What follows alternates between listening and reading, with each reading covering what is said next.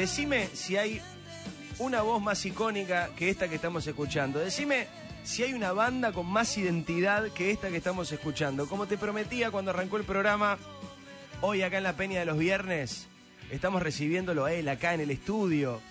Al cantante de esta canción, al cantante de Rata Blanca, el señor, y fuerte el aplauso, Adrián Barilari. Adrián. Bravo, bravo. Bienvenidísimo, Adrián. Bienvenido. Encima viniste con Emiliano en la viola, gracias Emiliano Que por Emiliano venir. es un amigo Ahí está. que, que, digo, yo mis músicos están grabando en este momento y no, en este horario no podía venir ninguno. Entonces le digo, Emi, nos cruzamos me dice, te acompaño, me dijo. Espectacular. Estamos sacando un par de temas así, así que puede fallar, ¿eh? Me encanta, no importa. Acá nosotros siempre decimos con, con los amigos que vienen que esto es como un fogón. Nos vamos a Bien, divertir, vamos a hablar un poco de la vida, a charlar, a cantar un poquito. Ustedes bien, nosotros mal. Vamos con las No, cosas que bueno. las cosas normales de siempre. Para mí es un placer estar. Yo te veo. Te agradezco sigo, mucho. Te veo a vos y a tu viejo. Te agradezco mucho. Y nada, me sorprendieron cuando me llamaron como al programa. Digo, No, vamos, pero claro que sí, por supuesto. Aprovecho para decir que mi vieja fanática de Rata Blanca y quiero contar una pequeña historia y nos metemos de lleno con la nota. Santiago García, que labura acá en la radio, ustedes saben, crítico de cine, de running, de series, de todo, estuvo varado en Utah eh, 50 días, si no me equivoco, sí, 50, 60 días más o menos, una locura, estuvo ahí varado. Y Hugo de Angeli y Mabel Lugones, que son oyentes de Radio Mitre en Utah, Y Hugo de Angelis es uno de los amigos, yo lo conozco. Ah, ¿lo conocés? Sí, bueno, sí. Wow. Un programa de radio, Hugo, allá. fue quien le dio eh, eh, refugio, les prestó la casa a Santi y a, y a Nati, a su, a su mujer, durante los 60 días. Y cuando vieron en mi Instagram que venías vos, Adrián, me dijo, claro. por favor, somos fanáticos de Rata Blanca, mandale un beso grande. Así que bueno, sí, Hugo nos vino a recibir esto, varias veces cada vez que fuimos a, a Mirá. Y, verdad que un amigazo. Son argentinos que están allá hace muchos años. unos Vamos locos. todos a Utah, Muchos Vamos escúchame. todos a Vamos Utah. Vamos todos. Ahí está. Y ahora se va Rata Blanca de gira a los Estados Unidos. Sí, arrancó, se, se liberó un poco esta historia. Tardamos mucho en sacarlo a la luz porque hoy no se puede hacer mu- con mucha anticipación todo, viste que cambia todo el tiempo todo. Pero bueno, ya se confirmó aparentemente la gira, son unos 15 conciertos recorriendo de este a oeste. Como corresponde. Sí, digamos, y, y nosotros lo hacemos casi todos los años. Qué lindo. Pero veníamos dos años de parar y no poder hacer mucho.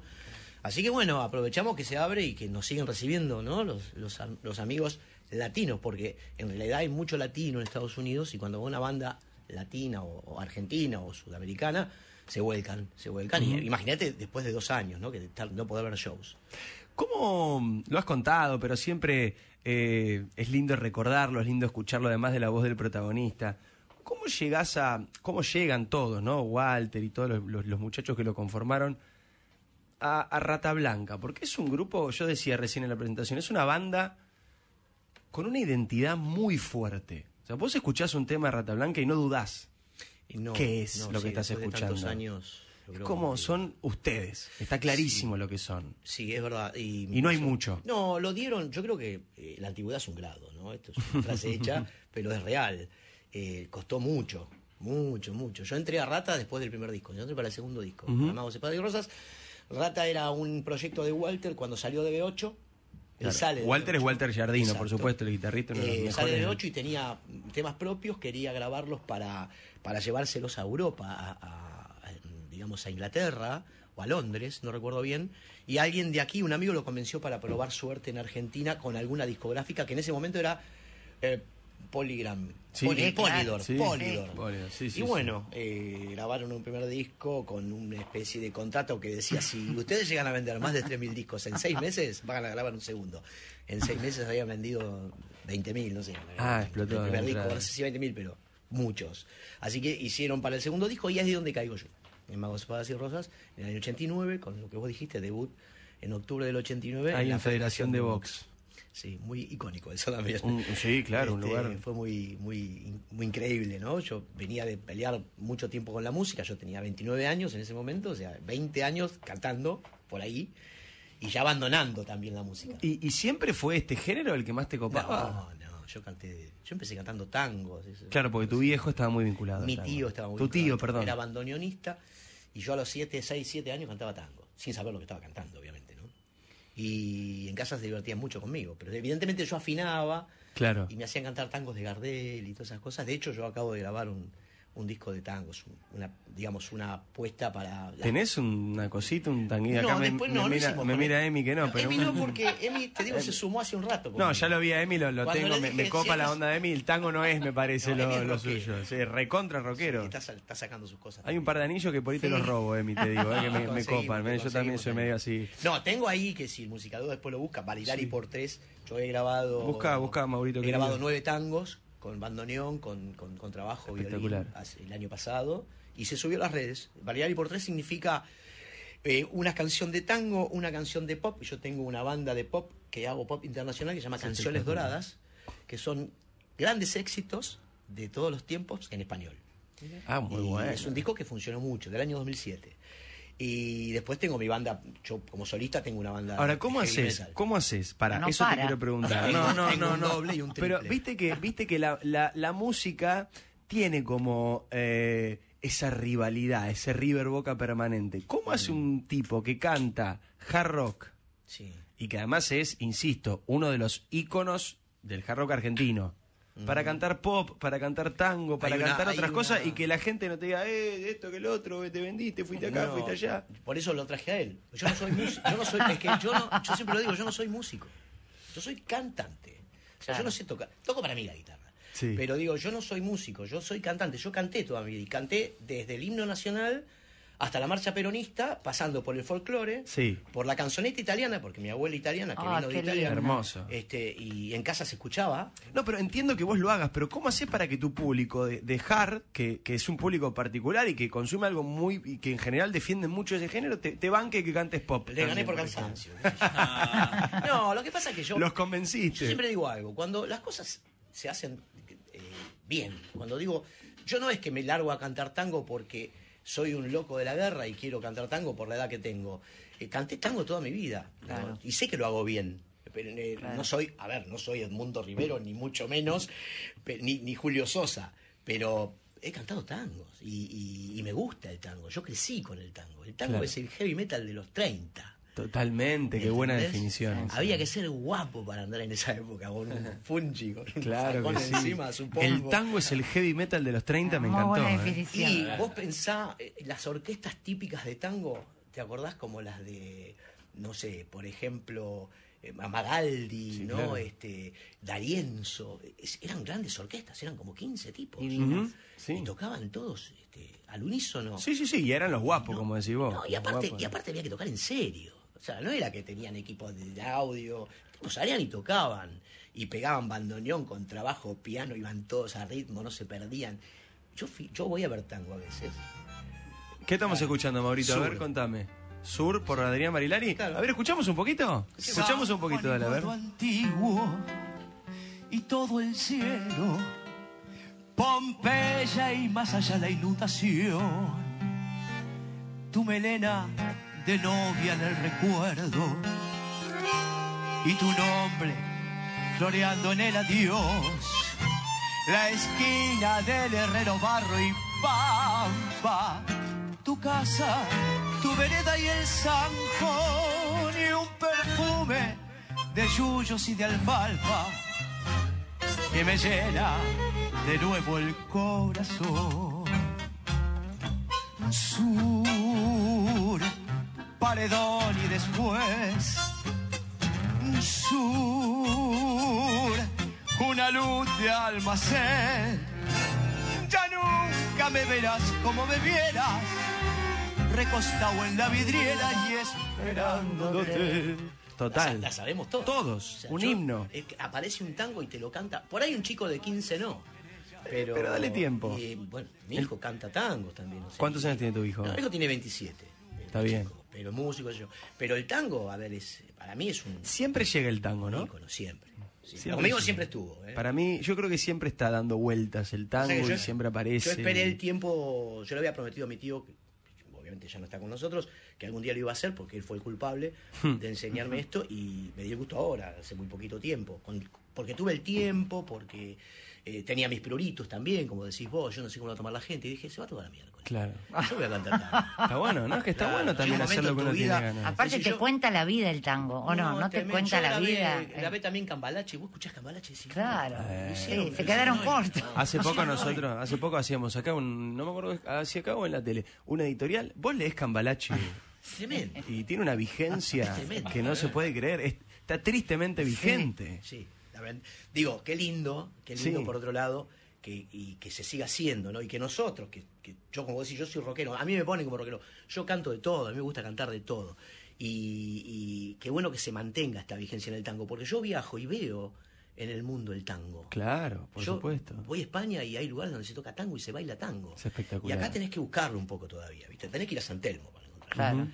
Y es una pena porque es nuestra esencia. Háblame de la vida en el momento de pico máximo de Rata Blanca, rock pesado.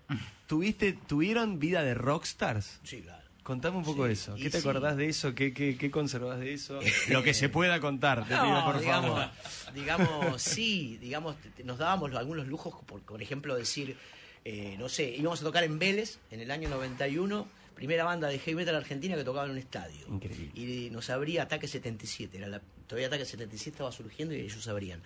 Y nosotros, como éramos rockstars, eh, me acuerdo que el manager nos dice, bueno chicos, tocamos el viernes, ponele, era un viernes o un sábado, no acuerdo, nos vamos esta noche, jueves, a pasar la noche al Hotel Presidente. Digo, pero si Vélez queda acá, me quedo a 20 cuadras de mi casa. Claro, Dice, claro. no, no, no, tenemos que estar concentrados y todos juntos y todos se van al Hotel Presidente, ya están las habitaciones. Era una locura, el Hotel Presidente, tenemos que cruzar media ciudad para ir a, Claro, claro. bueno, que eran esas locuras que teníamos, habíamos decidido todos juntos estar en el hotel antes de ir al show. ¿Y qué hacían ahí? ¿Se puede contar? Se fugaron la mitad del hotel presidente. Claro, Este, porque claro, era un viernes a la noche, creo, y Hugo y, y Guillermo se fueron a bailar, los dos, qué sé yo, una cosa así. Y después había que buscarlo a la mañana que no estaban. Y estábamos acá, o sea, era muy loco, pero eh, esas cosas que suceden, o que de repente en otro país llegás y te están esperando en el aeropuerto, y Claro. hay 600 personas en el aeropuerto, y vos decís, Claro. "Uh, ¿qué está pasando acá? Y están los militares, ¿viste? Nos pasa mucho en Bolivia, en Perú. Digo, uy, ya debe haber un quilombo bárbaro. Y no, te están esperando Es vos. por ustedes. Claro. Y viste que nadie es profeta en su tierra. O sea, qué sé yo. Nosotros nos va muy bien afuera. Muy, muy Igual bien. vos agradeciste que la fama te haya llegado tarde. ¿Por qué? Sí. Me, gusta esa frase. ¿Por qué? Porque vino todo muy de golpe. Yo lo busqué durante 20 años, 25 años. Y si se me hubiese dado a los 18, eh, yo en esa época hubiese volcado mal. Cuando me llega, yo ya tenía un pibe, estaba casado, tenía laburo, Ah, tenía que mantener una familia. Porque no todo fue color de rosa. al ¿Qué principio. otras cosas hiciste además de cantar? Yo eh, tengo el título de técnico mecánico. Muy bueno. Me, me recibí de técnico mecánico a los 17 y trabajé con eso hasta que desaparecieron las máquinas de escribir. Yo era técnico mecánico, máquina de escribir y calcular. Me vuelvo loco. ¿De máquina de escribir? Y Ay, calcular. me encanta. Si te, si te escucha mi viejo, mi viejo, la mitad loco. de su carrera Te voy a llamar máquina. para que que en algún momento vine a Radio Mitre a arreglar alguna Y máquina. puede de escribir. ser, ¿por qué no? Qué Eh, y eso durante veintipico de años, hasta que desapareció. Y después, este, bueno, tuve taxi, eh, manejé taxi, tu, fui dueño de taxi, eh, trabajé en el gobierno de la ciudad hasta hace no mucho, que me jubilé, y siempre estuve laburando. Y eso es lo que, lo que vos me preguntás. Pero incluso convivían en paralelo, Rata Sí, sí, Blanca claro. y estos laburos. Sí, claro, sí, sí. sí. Yo me la Y bien de Tano, siempre. el laburo, ¿no? Siempre porque yo siempre tenía que tener una casa, una familia Claro. este, y los pies en la tierra, era eso. Tal cual. Digamos, yo me bajaba del escenario, volvía a mi casa y me estaba esperando mi mujer con mi hijo. Y eso me volvía a la realidad, no era que me iba de putas. O sea, sí, me- alguna vez... Alguna vez pasó. Pero no, no era, lo, no era lo, lo- lo esencial ni, ni era lo que uno quería. Yo quería eh, lograr lo que deseé toda la vida, que era ser músico, cantante, bueno, cantante en este caso, en una banda de rock y, y gracias a Y Rata vaya si lo lograste. ¿Y qué es lo primero que te pasa por la cabeza cuando, después de buscarlo tanto tiempo, después de eh, intentarlo, después de encontrar la banda donde esto iba a ocurrir, donde estaba ocurriendo, ese día que pisás por primera vez un escenario en un estadio? Y vos sabés que sos la primera banda de hard que está en un escenario, en un estadio de fútbol, un estadio importantísimo además como el de Vélez. ¿Qué es lo primero que te aparece por la cabeza? Tengo recuerdos de eso, de llegar, ir por la autopista y ver el estadio. Viste que por, el- por atrás pasa Sí, la claro. autopista y vos ves el estadio. Y se veía la gente ya, a la tarde, fuimos muy temprano a la tarde, y la gente haciendo cola por la Juan B. Justo. Y, toda esa tensión, esa cosa mística que aparece. Teníamos un, un escenario con un techo móvil que lo habían traído de Alemania para, eh, para Sosa, para la negra Sosa. Mira. Y el techo bajaba, se movía robótico y bajaba hasta la altura de las cabezas nuestras. Era una alucinación, porque para esa época era muy fuerte. Y tocamos tres horas. Esa noche. Wow. Teníamos una carpa detrás que nos cambiábamos tres veces. Éramos como lo- los Kiss. Claro. Ponele, ¿no? Sí, pero claro, Era esa sí, época. Pero claro, nos cambiábamos tres veces. en una- Pero eso con Rata pasó siempre, digamos. Nosotros siempre apuntamos a hacer un show importante. De hecho, eh, antes de la pandemia tocamos en, en el Luna Park con la Orquesta Sinfónica de, de Ángel Mahler, de Damián Mahler. Claro. Y eran 35 músicos. Espectacular. Y lo, hicimos en- lo hacemos casi todos los años, lo hacemos en el Luna Park. Quiero que escuchemos un poquito de pop por Adrián Barilari. Recién escuchábamos tango del mismo disco. Vamos a escuchar eh, un tema de YouTube que ahora nos va a contar Adrián cuál es y por qué lo elige este tema. Y después se va a sumar mi papá, ¿eh? se va a sumar a esta, a esta, a esta peña. Así hablamos todos. Escuchamos a Adrián Barilari, señores. Sorprendiendo, tango, pop y por supuesto en un rato vamos a cantar Rata Blanca. Claro que sí. Y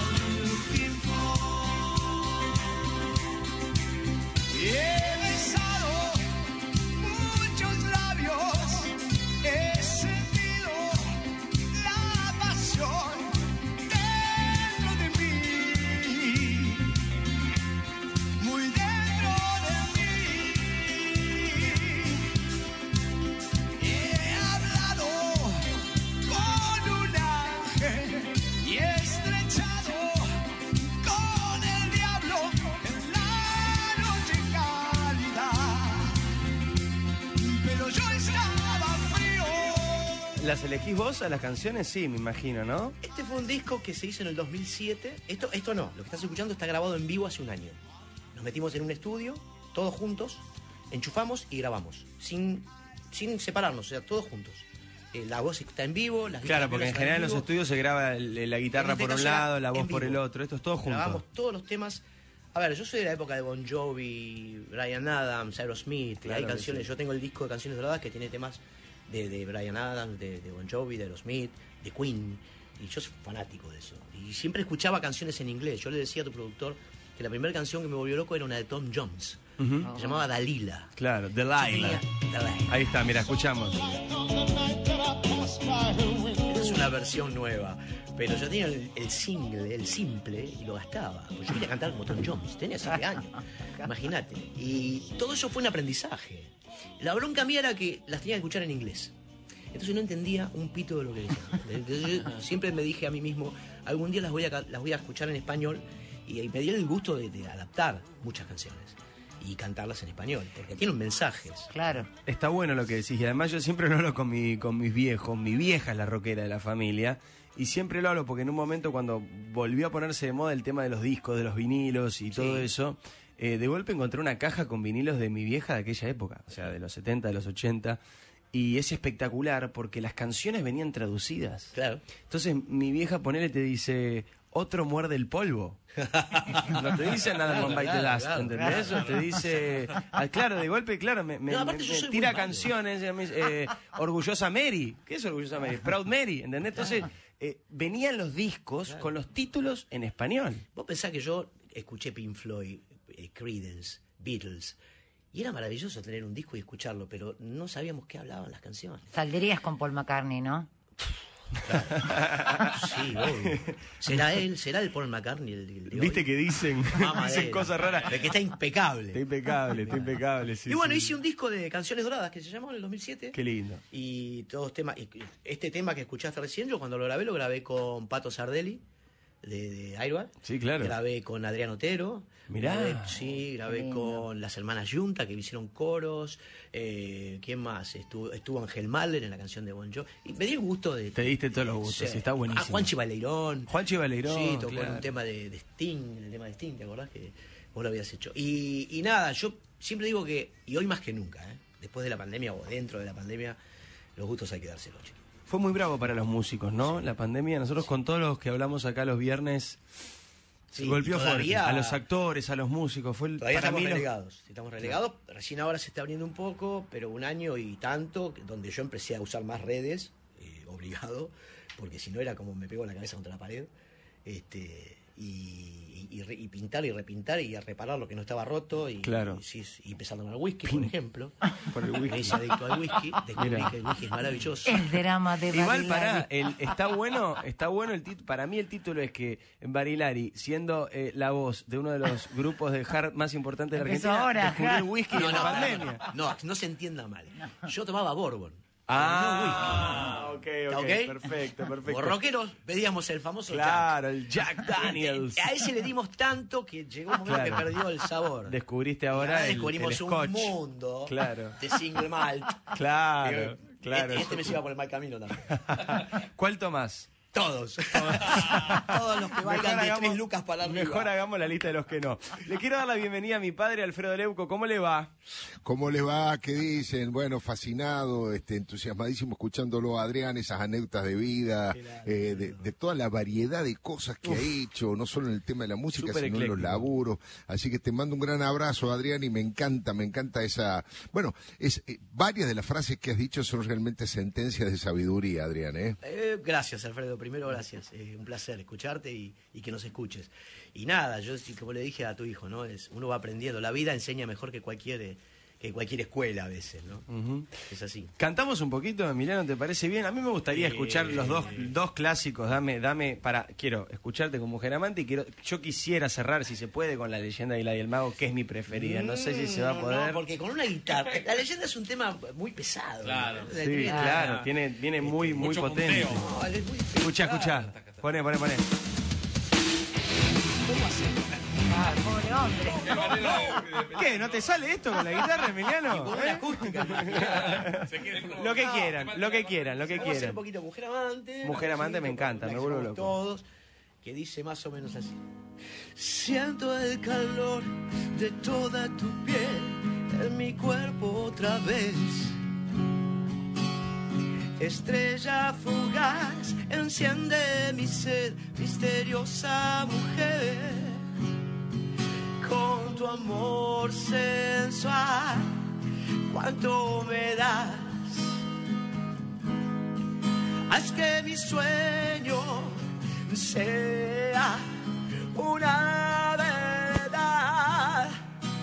Dame tu alma hoy, haz el ritual.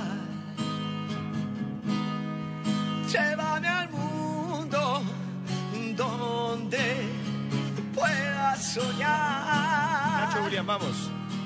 Uh, debo saber si en verdad en algún lado estás. Voy a buscar una señal, una canción. Uh, debo saber si en verdad en algún lado estás. Solo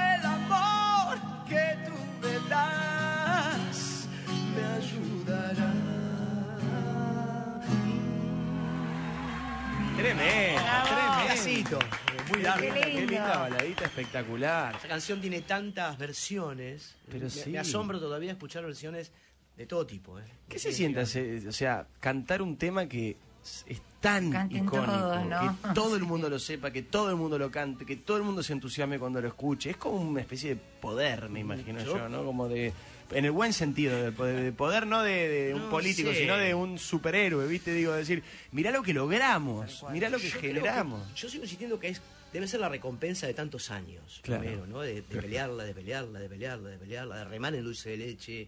Porque una banda como Rata, que, que- que es una banda de hard rock, que tiene sus, sus raíces en el hard rock inglés. Claro. La verdad es que nosotros escuchamos Deep Purple, Rainbow, ACDC, de ahí mamamos todo eso y lo que volcamos es, es de ellos, o sea, el hard rock no es argentino, es un poco de ellos. Nosotros lo hacemos en español. De hecho, cuando viajamos, nos miran así como diciendo, pero cantan en español, joder, estos tíos. En España pasa eso, ¿no? Sí, sí, sí. Y nos ven como una banda inglesa. Hemos tocado con Maiden, hemos tocado con el Metallica. ¿Tocaron con Maiden? Sí, más de una Contame vez. eso. Sí, más de una vez. Yo he tocado como solista con Maiden Bomba. también. Bomba, y con Rata hemos tocado dos o tres veces. Tocado de so- soportes, o tocar antes, o a la vez, o en distintos países. Bueno, Rata ha tocado con, con Ozzy Osbourne. tocado- Guau. Tocamos con Kiss en Qué hace loco. Espectacular. ¿Y a los, y a los de ACDC los conocieron? ¿Se cruzaron en algún algunos momento? algunos eh, son más accesibles que otros. Eh, Whitesnake, por ejemplo, yo tengo fotos Wow. con, con David Coverdale o con Ronnie James Dio. Eh, eh, para mí es como, yo soy, soy, soy fan. Claro, claro, Claro. sí, obvio. ¿Y te pones siente- pesado como fan o, o No sé, te haces el sí. interesante? No, ¿Viste capaz que- que... capaz que me pongo denso, pero no, no, no, sabiendo cómo es, a mí me pasa, ¿no? Que digo, bueno, está bien, hasta ahí llegamos. Pero eh, es maravilloso saber que la gente en el mundo canta una canción que ya no es tuya, Claro, que es de la gente. Deja de serlo. Hay gente que me para decir, yo me casé con esa canción, o, Sí. o me enamoré con esa canción, y yo lo jodo, le digo, ¿querés que haga una para que te sepas? La verdad, pobre gente. El otro día, ¿con quién hablábamos? Eh, ¿Con Jaf? ¿Era? Eh, Oh, Juan, sí. Las baladas. De, Yo Sí. decía que para mí las mejores baladas son las de los Bueno, rockeros. Y si las Juan baladas tiene- son de hard rock, mejor. Juan tiene maravillosa esta noche, que no es de él. Ay, Claro. sí, Sin embargo, la gente cree La que... Sí, cantó es acá. que la hizo carne. La hice- cantó acá. Yo hice gira con Juan durante dos años. Y hacíamos esto, canciones de Es un, es un loquito Fenómeno. hermoso. Jaf es un loquito hermoso. Lo, canta como la... lo disfrutamos el otro día. Acá trajo una guitarrita chiquitita. Sí. Así, bien californiana, Sí. no sabes lo que era, era espectacular. Ahora, ¿por qué las mejores baladas son las de los rockeros más pesados? ¿Son ¿Viste? más románticos ustedes? No, no, no creo que seamos más románticos. A ver, eh, en realidad es- eh, nosotros somos los que le metemos los cuernos así. Claro, porque. A las baladas. Claro. Sí, quedó claro. Eh, no, yo creo que por la potencia, la balada tiene que ver. Este, bueno, Bon Y el Jovi- contraste, ¿no? Bon Jovi no se sabe si es rockero o, o popero. ¿no? Exacto. Pero qué lindo que es. Ah, bueno. Uno no es de fierro, Cari. No, pero es lindo, ¿o no? ¿No? Está No como sé, a la yo- altura de para Paul mí no. McCartney, ¿o no? Para ¿Vos mí preferís a Paul? Para mí es más lindo él que... Leuco. No, no lo conozco a Bon Jovi personalmente, pero, pero tiene una canción de éxito otra. Claro, y que canta en inglés, ¿no? Que no canta en español. Yo no vi las flores marchitar, ¿te acordás? No. ¿No te la acordás? A ver, cantad la que ustedes quieran, hagan algo de lo que ustedes quieran. Yo no vi las flores marchitar, ni ese frío en tus ojos al mirar. No, no vi la realidad, me ibas a dejar. Mm, Dicen que la vida, nena, no es como la ves. Para ganar hay que perder. Para la, la, la, la, la, lo digo por ti. Muy bueno. Para esa yo la grabé también en un momento en español. ¿Te cuidas la voz? No. No. Me encanta porque él da todo adelante. Pero ¿cómo se cuida la voz? No sé, qué sé yo. Viste que hay gente Tomando que. miel, jengibre, haciendo... limón. Sí, cuando estoy resfriado. Pero no, no, es, un- no es una. Viste que hay gente que. Por Bueno, eso. el whisky antes de salir a un recital. Claro. Calienta la no le des más excusa, Claro. que ya encontró la de la pandemia. A ver, cuidar la voz es, a ver, sí, tiene que ver con el hecho de si tenés un recital, dormir bien, no andar gritando, eh, pero cantar es un estado de ánimo.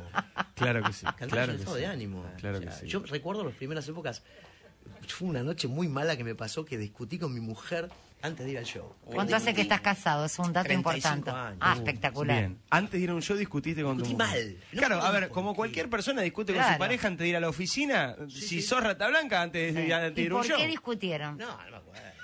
Me acuerdo, acuerdo. Quiero saber todo. No, no me acuerdo. Una de tantas. Sí, como cuál discusiones de pareja, pero Sí. eh, eh, nada, discutimos mal y yo tenía que ir a tocar a, a lo- a obras. Oh. Llegué afónico a obras. No, me Yo jodas. me quería morir. Claro. La puteé tanto. ¿Y cómo haces? No, bueno, digamos, de- salí, eh, eh, al- el primero y segundo tema fueron durísimos, no lo podía cantar hasta que después me relajé. Se el tema acomoda. era el estado de ánimo. Claro. Claro. Había llegado incendiado Claro. y no podía No era físico, era emocional Era el emocional, asunto. ¿entendés?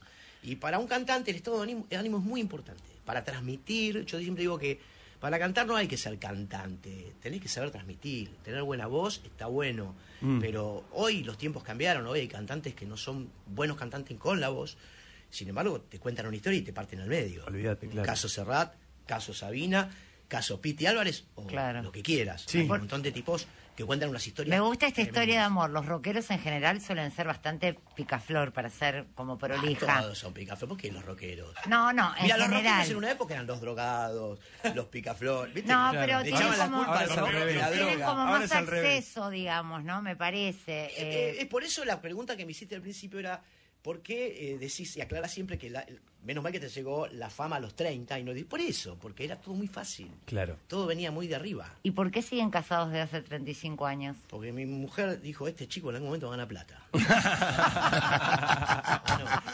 Vos sabés que me, me acordé, pa. eh, No, esta- la gorda fue- es la única que me puede bancar. Claro. Nadie, Eso- nadie me va a bancar. Vos sabés que, mira, sin saber que ibas a decir eso, ¿te acordás, pa, cuando fuimos, hace poco estuvimos con mi viejo en la casa de eh, Don Francisco? Sí. Don Francisco es, para llamar, lo- no está bien lo que voy a decir, pero es como decir el, qué sé yo, el, el Tinelli de toda América Latina. Mirá, ¿entendés? sí, O sea, es- es, como, es chi- es- es chileno, chileno. es chileno, pero labura en Miami, qué sé yo. Sí, sí, sí. Y también está casado con, con la misma mujer hace como 60 años, ¿no? Sí. Eh, la mujer es divina, es deliciosa, ya tiene como 80 años y, y sigue laburando y sigue y es realmente muy grosso. Imagínense ser el tipo más visto de la televisión Sí. durante 50 años en 60 países. O sea, es un delirio de, de Sí. gigante el tipo. Y él decía así muy orgulloso, ¿cuántos animadores de la televisión mundial hace 50 años que están con la misma mujer? Y su mujer desde atrás, con una vocecita muy chiquitita, decía, gracias a mí. si vos no tenés. Gracias a mí. Si vos no tenés ese apoyo, es complejo. Por eso también tiene que ver, ¿no? Esto mucho de lo que hablamos antes.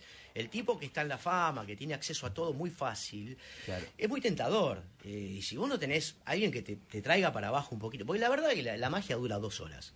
Te subís al escenario, sos, tocás el cielo con las manos, y cuando te bajás pones el pie, en- el pie ¿Y en cómo la es ese bajar?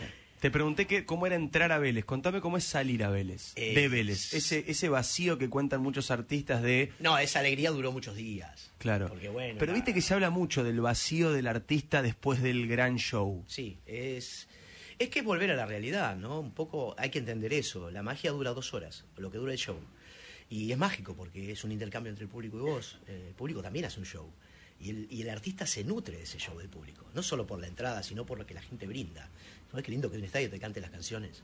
O sea, Claro. es como ayer Messi cuando se puso a llorar porque la gente lo coreaba. Salvando obvio. las distancias, es un poco eso. El artista vive de eso, de nutrirse de la energía de la gente y de la buena vibra. Y cuando vos te encontrás solo después en el hotel, después del show, así decís, uff, ¿y ahora? ¿Y hago?". ahora? ¿No? O sea, eh, volver a la realidad, saber que es un tipo común y corriente, normal. La diferencia es que salís a la calle y te saludan. ¿no? Claro. Pero después este, tenés que sufrir todo lo que sufre todo el mundo. La pandemia la sufrimos todo igual. Por supuesto, eso nos en igualó. algunos casos peor. Sin ninguna Este, duda. Claro, sin entonces, duda. digo, está bueno creérsela, pero sabiendo que es, es, un, es un bluff. Claro. ¿no? Esas dos horitas te la tenés Y que porque si no, yo hoy tendría que estar en Miami con dos Ferraris, una mansión. que en, en Miami pasa, o en Estados Claro, Unidos puede sí, pasar, porque la, la industria es distinta. Es Es, otro- diferente. otra escala. Acá. eh, Un Maluma, que- un Maluma Barilari. no tanto, siempre, siempre hablando del rock, digamos, uno siempre piensa, eh, dice, si esta banda como Rata Blanca Sí. hubiese sido, o, eh, hubiese crecido en Inglaterra, ponele, Claro. o nacido allá. Y yo no sé si no fuéramos como los ACDC hoy, ponele, por decir algo. Va a quedar esa duda. Igual no estoy desconforme con lo que nos pasa, porque la verdad que pasamos fronteras. No, eh, es que es una banda eh, súper exitosa y sigue siguen, sonando. eso te iba a decir, sigue sonando, siguen girando. Seguimos girando. Siguen a mí saliendo me a dio todo. eh, Rata me dio todo. Yo creo que le di todo y le sigo dando. Y esto es dar todo el tiempo, ¿no? Y dar lo mejor. Nosotros nos subimos al escenario y, y yo trato de correr todavía un poco. porque estoy medio flaquito, me No, muevo. está- pero- está muy bien. Pero hay- en el heavy metal tenés que da- transpirar. o Claro que sí, es lo que la gente te Mucha pide. energía. Y esa energía hace bien. Hace bien. ¿Está vigente hoy el heavy en Argentina? Sí. ¿Es un movimiento que está sí, potente? Sí, o- porque no estamos solos, hay muchas bandas. Divididos es una banda de heavy metal. Sí. A ver, de alguna manera, es super nacional, pero es una banda de La Renga, pues, es rock, digamos, eh, más rock de garage, pero La Renga toca en un, en un estado y mete 40.000 personas. Sí, sí. O sea, mirá si no está vigente. Pero digo, el, el género puro, del hard puro. ¿Hay Mientras- ahora referentes así de, de- de hay ahora algunas nuevos? bandas, sí, hay algunas bandas. Yo no soy de seguir mucho, pero hay algunas bandas que, que si bien no son jarroqueras, están en una movida de rock, digamos, más modernosa. Más, claro. ¿Entendés? Este, como Circe, por ejemplo, que es una de las bandas. Eh, la chica esta, la bajista, no sé, que ganó el, el premio Gardel la vez pasada. Eh, Ay, el sí. nombre. Bueno, Ya ellos, sé quién. ellos- Sí. Bueno, Catupecu. Claro, claro, eh. Animal, este, de la Tierra. Un montón de bandas. Hay que un montón. No son nuevas, obviamente. Sin ir más lejos, los Airbag hacen rock. Airbag, sí, Airbag, por supuesto, por supuesto. Emi, decí vos, a ver qué podemos cantar acá con... Ya que lo estamos con las que baladas. quede cómodo, a ver una ¿Vamos con las baladita. En este mismo No, vamos con. A a ella le gustan las baladas de rock. Sí, claro. Yo tengo una canción Sí. que hice hace muchos años que la grabé en el primer disco solista que se llama Verte Sonreír. A ver. Pedacito.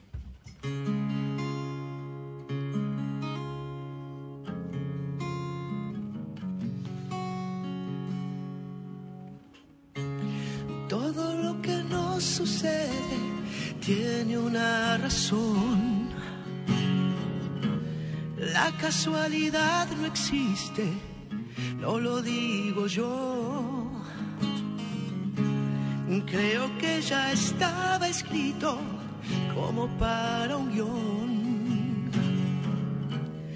Y perdimos tanto tiempo en la explicación. Solo quiero verte sonreír, mi amor, tan bella y sublime como el mismo sol. Entenderme no es tan fácil, no me entiendo yo, ni pretendo que lo intentes vos. Puede que en esta locura haya algo de paz y este corazón no duela más. Mm. Solo quiero verte sonreír así como aquella noche que te vi.